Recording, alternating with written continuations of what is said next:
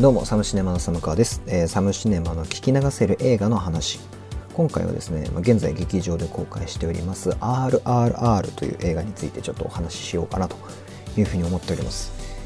こちらの RRR インドの映画で、えっと、2022年10月の21日、えーついこの前ですね公開始まって監督が SS ラージャマウリ監督ということであのバーフバリ2部作の監督ですよ。で、まあ、僕見てきまして。ちょっとねこれは度肝を抜く大傑作だったなというふうに思っていて。まあね僕はあの YouTube の方もやっていて、まあ、そちらではですねそのまあちょっとあんまり面白くなかった映画とか、まあ、面白い映画もたまに紹介してたりとかするんですけど、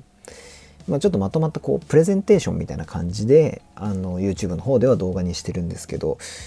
ちょっと僕 RRR は普通にすげえ面白かったなって 思ってただけなので、まあ、ちょっとこう久々にですけど、えっと、もう何ヶ月ぶりだ？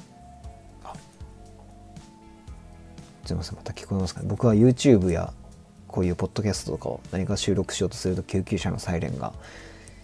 あの高確率で入るっていうジンクスがありまして今もなってるんですけど。こうポッドキャストの方でですね RR の RRR のまあなんだろうなあそこ良かったなみたいな 取り留めもない話をちょっとねできればなというふうにちょっと思っているんですけど、まあ、そもそもちょっと僕バーフバリの方なんですけどバーフバリはえっと皆さんがこうすげえ盛り上がってた時にリアルタイム直撃の時には多分ねあの見られてなかったんですよね。ちょっとだけ遅れてもう散々皆さんがもう今年ベストとかやりきったちょい後が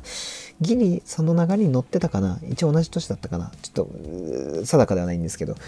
にあの新聞芸座池袋の新聞芸座でえーっとあの伝説誕生編と、えー王の凱旋編要は前後編ですねのあの2本立てがあったのでそれで見たんですよ。でえっと完全版の方は見てないですねどっちも。どっちもあの通常の方しか見てないんですけど。でもめちゃくちゃ面白くってわなんかすごい映画を見たなといった感じだったんです。んなんですけどえっともちろんめちゃくちゃ面白いのは分かりつつ、えっと、皆さんほどの熱量ではなかったんですよ当時。あのもっと他に好きな映画たくさんあったなといった感じだったんですけど、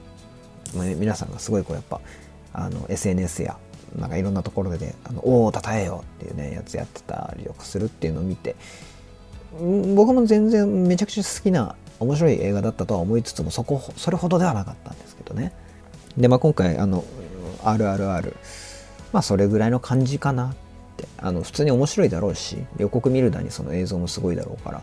見に行って、まあ、普通に面白かったなっていった感じで帰ってこようと思って見に行ったんですけど まあ先ほどから言ってる通りちょっとこうなんだろうな。もう僕の中ではちょっとこう収集がつかないレベルであのーめちゃくちゃ面白かったなっていった感じなんです。もう今年ベストだろうこれっていうぐらい、まあ、ちょっとね今年はあの「トップガンマーヴェリック」とかねちょっとあの「トップガンマーヴェリックは」あの地球上で一番面白い映画になってしまったので僕の中では。ちょっとねベストってあの言い切れないんですけど「トップガン」差し置いたらちょっとねあのスパイダーマンノーウェイホームとか、まあ、その辺をちょっとこうすっ飛ばして1位じゃないかなっていうくらい僕はちょっとこうねそう面白かったなと思っていてすげえ始まってからまだ面白かったなしか僕言ってないですね。サムシネマの聞き流せる映画の話。ちょっとなんかどんな話かっていうのをあの映画 .com のあらすじを見ますね、えー1920年、えーイギリス植民地時代のインド、えーイギリス軍にさらわれた幼い少女を救うため立ち上がったビームと大義のためイギリス政府の警察となったラーマ。それぞれに熱い思いを胸に秘めた2人は敵対する立場にあったが互いの素性を知らずに運命に惹かれるように出会い無二の親友となる。しかしある事件をきっかけに2人は友情か使命かの選択を迫られることになる。といった感じなんですね。このねやっぱそのお互いの素性を知らないお互い本当は対立するはずの2人がお互いの素性を知らずに仲良くなってしまう過程っていうのが前半描かれるんですけどまあね普通なんなんかのタイミングでバレんじゃね？えみたいな あのことはちょっと思ってたんですその仲良くなる過程で。いやもうなんかそれだけなんかガンガン人探してるんだからバレるっしょとかって思って見てたりとかもしつつなんですけどまあ全然ねあのいやあのいやそそういうことを言う機会なかったんだってっていうぐらいの速度で話が進むんであの若干頭をよぎりつつもまあまあって思いながらねこのね2人の友情の育む過程っていうのがやっぱりめちゃくちゃロマンチックだしドラマチックだしあのー、やっぱこの前半だけでも相当面白いんですよ。で映画始まって最初にこの RRR の3つの R に基づいて、えっと、3つの小さい章立てのお話がトントントントントンってこう始まるんです。でこう物語の発端って言ってストーリーの R だったかな確か。ごめんなさいちょっとあの記憶がね、あの映画映画館映画見た時の記憶をちょっと思い起こしながら話してますけども。ストーリーの R から始まって次にファイヤーの R でこのファイヤーっていうこの炎のところでラーマのお話が描かれると。次にウォーターこのウォーターのところでビームの話がちょっと描かれるんですよね。なのであの結構あのまず最初のオープニングタイトルが出るところもそうですし真ん中の、えーと、インターバルっていうのに入るところもそうですしそのところの見せ場もそうですし、えーと、クライマックスの、えー、本当の最終的クライマックスもそうなんですけど基本的にやっぱりビーム側は水でラーマ側は炎っていうこの象徴とするものっていうのをこうモチーフにしたアクションっていうのが大展開するっていうのがねあの徹底されててあのそういうところもやっぱうまいなというふうに思うんですけどこのね、あの、実際のなんかこう映画 .com の見ると、RRR の3つの R って、あの、ライズ、放棄の R と、えっと、ロアっていうものかな、方向っていうものかな、感じが。あと、えー、リボルト、反乱の R。この3つの R だってことなんですけど、まあ、そのね、えっと、3つの R の説明がどんどんどんってあった章立てで、えっと、そこから多分映画始まって40分か50分目にちゃんとタイトルとして RRR っていうのがドーンって出るんですけどそこがもうもうその時点で映画代1900円は元取ってもお釣りも来てるぐらいの胸圧展開っていうのがあって、まあ、ここお互いをねあの敵対しているというのをお客さんだけが知っている状態で2人が無言であの少年を海に溺れてそのね海にまたそのオイル漏れて炎がボンってねトラックかなんか列車か列車が落ちて炎に包まれてる川にですよあの少年が取り残されちゃってその子を助けるどうしようってなった時にまあ初対面の2人が目を合わせて無言でその作戦で行こうっていうのを目の会話だけでやって見事にその少年を助け出す。2人の共闘によって。でそこでタイトルがドーンって出るんだけどもここのまずケレン味まあケレン味って言ったらねちょっともうこの映画ずっとケレン味がケレンの塊みたいな映画ですから、まあ、ものすごいわけですよね。まあ、まず最初にそのビームがそのイギリス軍に立ち向かうと決意する発端となるその幼い少女がさらわれると下りもまあひどいわけですそのイギリス軍の振る舞いももう辛いんですよ見ててでその後のラーマのね、あのー、警察としての群衆を治めるまでの下り何万人対1人っていうのをね描くあの下りのまあなんだろうな。けれんみがすごいし一瞬その口頭無形にも見えるんだけどもぶっ飛びすぎてないっていうバランスもすごいしね。でまあその先ほど言ったその RRR タイトルが出るまでの救出劇もうここだけでももうもう5,000円ぐらいの価値っていうのはもうすでにねあの普通1900円で映画を見ますけどももう5,000円ぐらい払う作品であったとしてもここでエンドロールが流れても満足できるというぐらいあの本当にもうここですごいなと思って。でもまだここから映画が始まるんだよねってなるんですけど。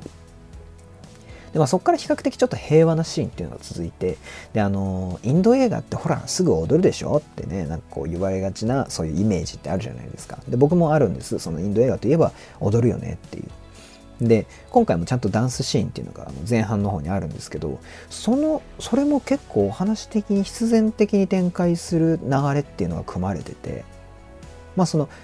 イギリス人白人とかにあの褐色人のねとかインド人にはこういうエンターテイメントなのは分かんねえだろうってフラメンコとかいろんなこうダンスをこういきり散らかされるわけです。でそれをこうあそこ良かったですね。あの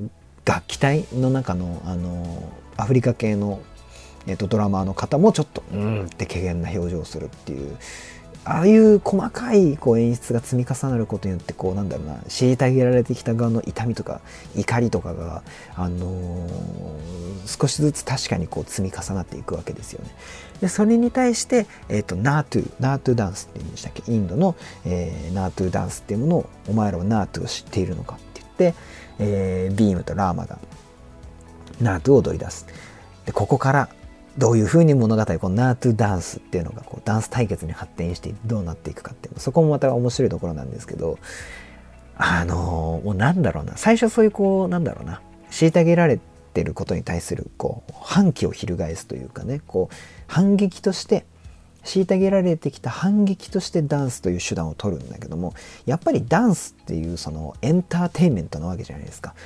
となるとそれで反撃している以上やっぱ周りも笑顔になってくんですよね。ここはもう人種関係なくみんながそのダンスに夢中になってうわーって笑顔になってもう超楽しいみたいな。で踊ってる本人たちも超楽しい。でその中にちょっと恋心みたいなところと友情っていうものがこう駆け引きみたいなのも生まれてったりとかして。ね。でそこのこうもうビームとラーマがもう2人でダンスグワーってなってる頃にはもう周りの白人たちもヘトヘトになっちゃってるみたいな。もう留飲も下がるしドラマチックでもあるしっていうもうこここれすごいうまいなと思って見てて。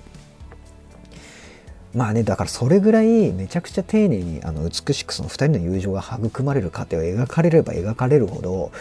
もうねどうせこう後でバレちゃうじゃないですかってこうこういうねあのお互いが正体を隠してるっていう場合。ね辛いじゃないですかこれ後でバレるじゃんっていう思いが募るわけですよ。それこそ今やってるあのスパイファミリーっていうねあのアニメやってますけど僕あの原作とか全然知らないこの先の話知らないんですけどアニアニメで見ててさみんながそのそれぞれのね正体を偽って家族っていうのをやってるでしょ？スパイファミリーのみんなも。であれがいつしかさその国の流れなのか秘密警察との何なのか分からんけど何かで暴かれちゃってあのかりそめかもしれない家庭が幸せな家族もこの前ワンちゃんも来てんのも泣いちゃったけどあんなね可愛いワンちゃん来てあれがいつかね壊れちゃうのかなとか思うともうねあのエンドロールとかのエンディングのえあのアニメ見てるだけでだけできちゃうんですけどまあいいやそのスパイファミリーの話は。で まあ案の定そこからこうバレたバレないっていうところがあるんですけどもうそこもやっぱ熱いのねずっとね。やっぱりみんなその自分の助けたいそのまああの村の娘のことを助けたいっていう気持ちもあるし、えー、ラーマの方はもう大義あの自分の国に置いてきた家族とかのためにも大義っていうものを果たさなければならないっていう気持ちがものすごく執念としてあるしでどちらの気持ちもやっぱこうね感情移入してるからさどっちにもこうねなってほしいっていうのにっていうところよ。で ここからのインターバルっていうのがドーンと確か大体90分目ぐらい。あのこの映画3時間弱ある。3時間弱っていうと3時間ちょっとっていうんでしたっけ、まあえー、と179分あるんですけどなので90分目ぐらいにインターバルっていうのが入るんです。で、インターバルって、まあ、あのインターミッションとかね、昔の映画だったら入ったりとかするけど、まあ、大体映画の間に入る休憩時間、昔の長い映画だと、アラビアのロレンスとか、えっと、セシルビー・デビルの実会とかも入りますね。あのあと、Once Upon a Time in ハリウッドじゃないわ。えー、っと、あれ。あ、やべえ。タイトルが何も出てこなくなっちゃった。あのー、タランティーノの、あれ。何でしたっけ？やっぱ。あの70ミリで撮った映画。えっ、とえっ、とえっ、とえっ、とイングロのじゃないやジャンゴの後であれジャンゴよりも後でえっ、と「Once Upon a Time in Hollywood」よりも前のやつ。え？なんだっけ？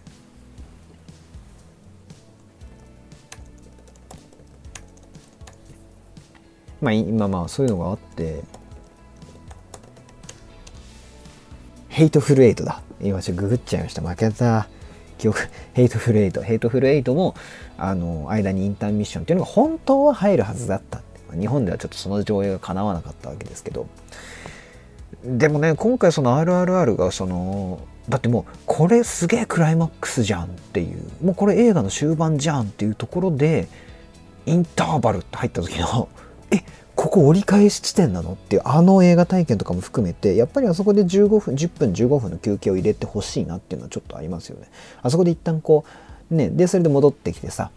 で落ち着いてから今度はラーマサイドの話っていうのが始まるわけじゃないですか。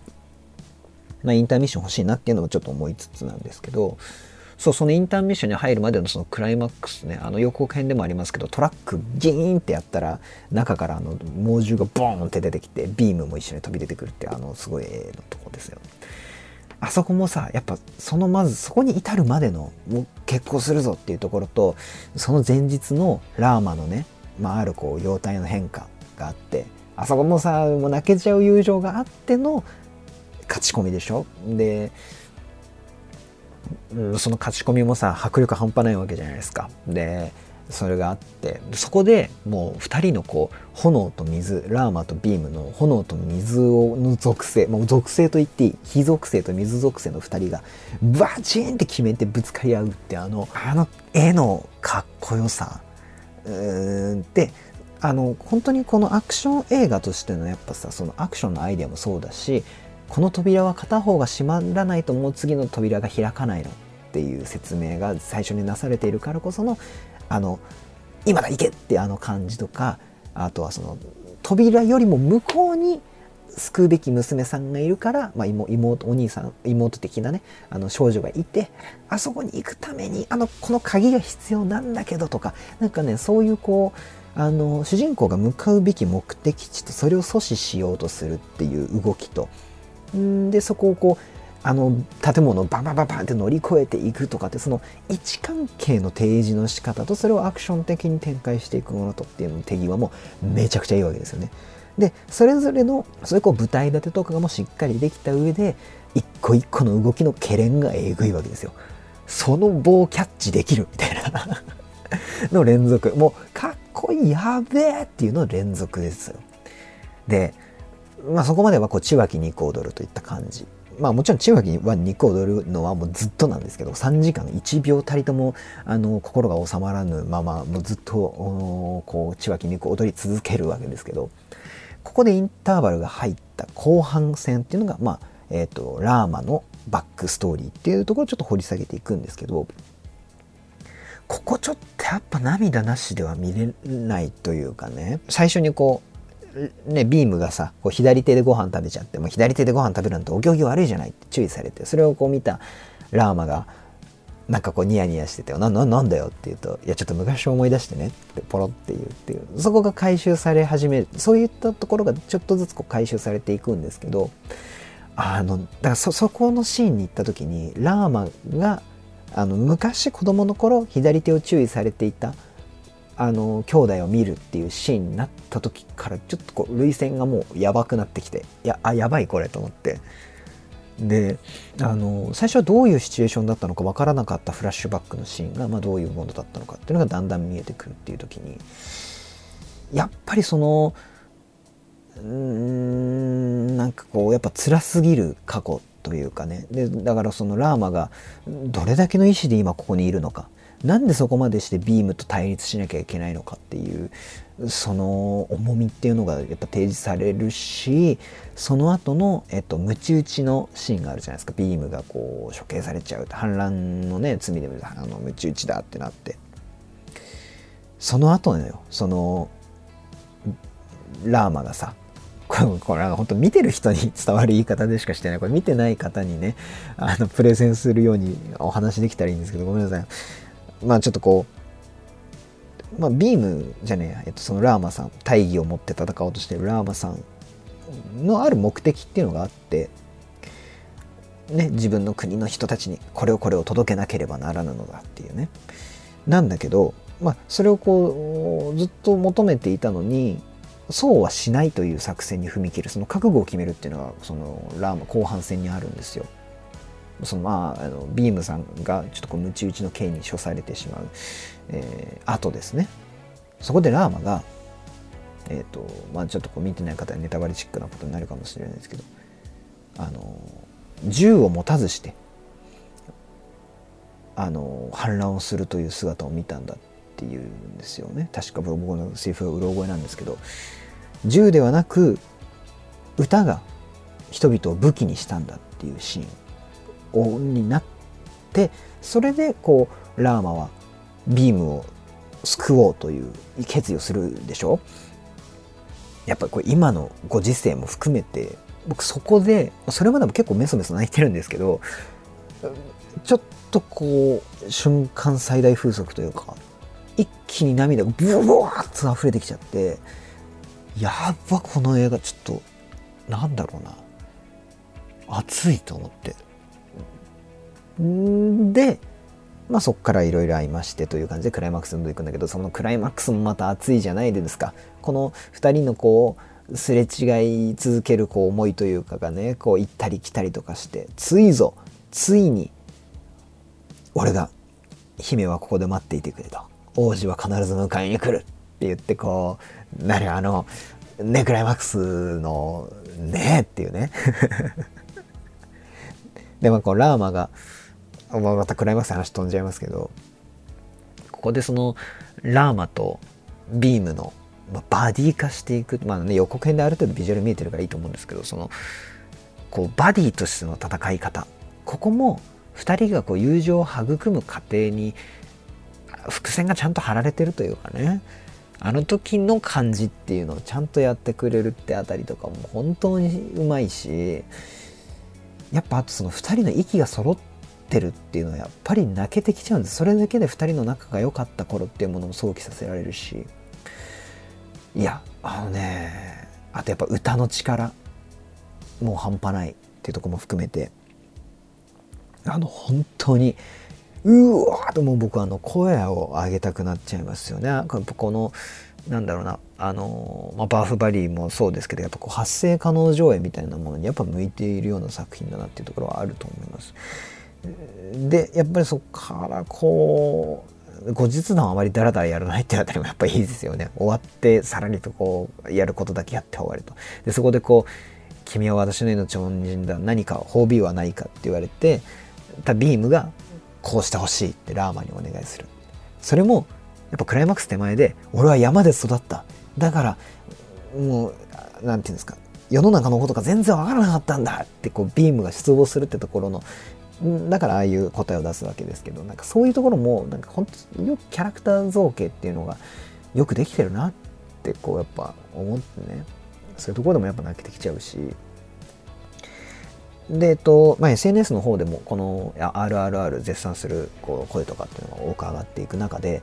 あの、まあ、日本のこうポスターからしてやっぱバーフバリ的なこうアッパーなねあのとんでも映画とんでもアクション映画が見られる、えー、あっけらかんとした映画ですみたいなで海外のポスターだともっとこう歴史、えー、なんだろうなこう中でもその虐げられてきた者たちの反撃の物語であるという感じのちょっと重厚めなポスターであるとか。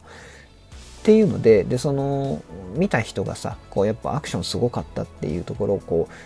う絶賛してバーフバリー同様すごかったっていうね。でそれに対していやもっとこれはそのイギリスによるその、えーと、インドとかをこう搾取してきた流れがあってっていうあの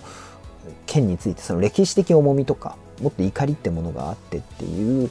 だからそんな軽率な映画じゃねえんだよっていう声もまあもちろんあってっていうのがあって、まあ、その辺もどちらのことも僕わかるんですけどこの RRR はやっぱそこが両立してるところがやっぱすげえところだと思っててもちろんそのバーフバリの方も、えー、もちろんその神話の中での神話的物語とあとふつふつと煮えたぎる蓄積する怒りとかも共通してるところだとあるんですけどえーと、やっぱ物語がより過去の方にこうなんだろうなあの現在から離れている距離感があるからこそイメージとしてちょっとあっけらかんとしたとんでもアクション映画っていう色が強かったと思うんです。なんですけど今回 RRR はもっとこう現代に近いねあの差別っていうものを分かりやすく取り入れてる分そういうこう重テーマ的重みとかっていう部分がより色濃くなっていてで僕はやっぱそこをアクション映画に昇華してるところがすごいって多分思ったんです。そのバーフバリ以上に直接的に我々のその生活に地続きな差別問題とかっていうとか差別であるとかその争い事もの根源とかも憎しみのあれとかもいろんなものがそういう怒りとか痛みとかっていうものをあれだけあ一見あっけらかんとしたけれんみたっぷりのアクションの鶴瓶打ちの中で見せていくっていうこの融合こそが映画力っていうところにやっぱつながっているというかあこれが映画だよってやっぱ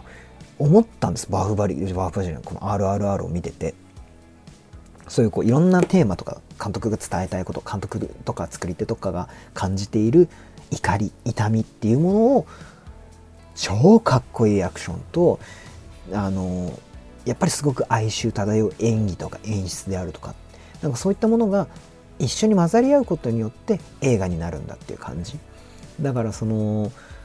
で明らかにだってそのあっけらかんとしてるその面白としてのアクションのアイディアを豊富に出しているのはやっぱ監督もの意思じゃないですか。だからそのそこを無視してねいやこれはもっと重たい映画なんだって言い切っちゃうとそれはそれでラージャマリ監督もいやいやいやいやもっと普通にこう楽しんでくださいよって。その先にちゃんと見ている人がおのずとね同じようにその主人公たちと同じように怒りをかんあの覚えて感情移入して怒りを感じてくれてでそこに立ち向かう主人公たちに鼓舞されてカタルシスを感じてで実生活に何かを持ち持ち帰ってくれるかもしれないっていうところを託してるわけだからあの口頭向けなその分かりやすい面白の部分っていうところもそれはラージ・マウリ監督の意図の中に入っているわけだと思うのでやっぱりねその両立してるってところ口頭向けアクションとすごく重厚なテーマっていうところが両立してるところこそが僕はやっぱこの RRR の今 RRR のその本当にすごいところだなというところだというふうに思ってますね。はい。まあ、ちょっともうなんやかんや結構30分近く話したんでもうこんな感じになりますけど えっと、まあ、すみません今回もちょっと取り留めもまあ聞き流せる話なんでねあのこんな感じでいいかなと思うんですけどということであのね今劇場でやっております SS ラージャマウリ監督の RRR これねあのもちろん映像のスケールも半端じゃないしあとね音ですね。あの僕普通に、えっと、新宿のピカデリーで見たんですけどそういうこう普通の劇場なんかドルビーとかじゃないんでもやっぱりこう空から音が降ってくる感覚とかがやっぱ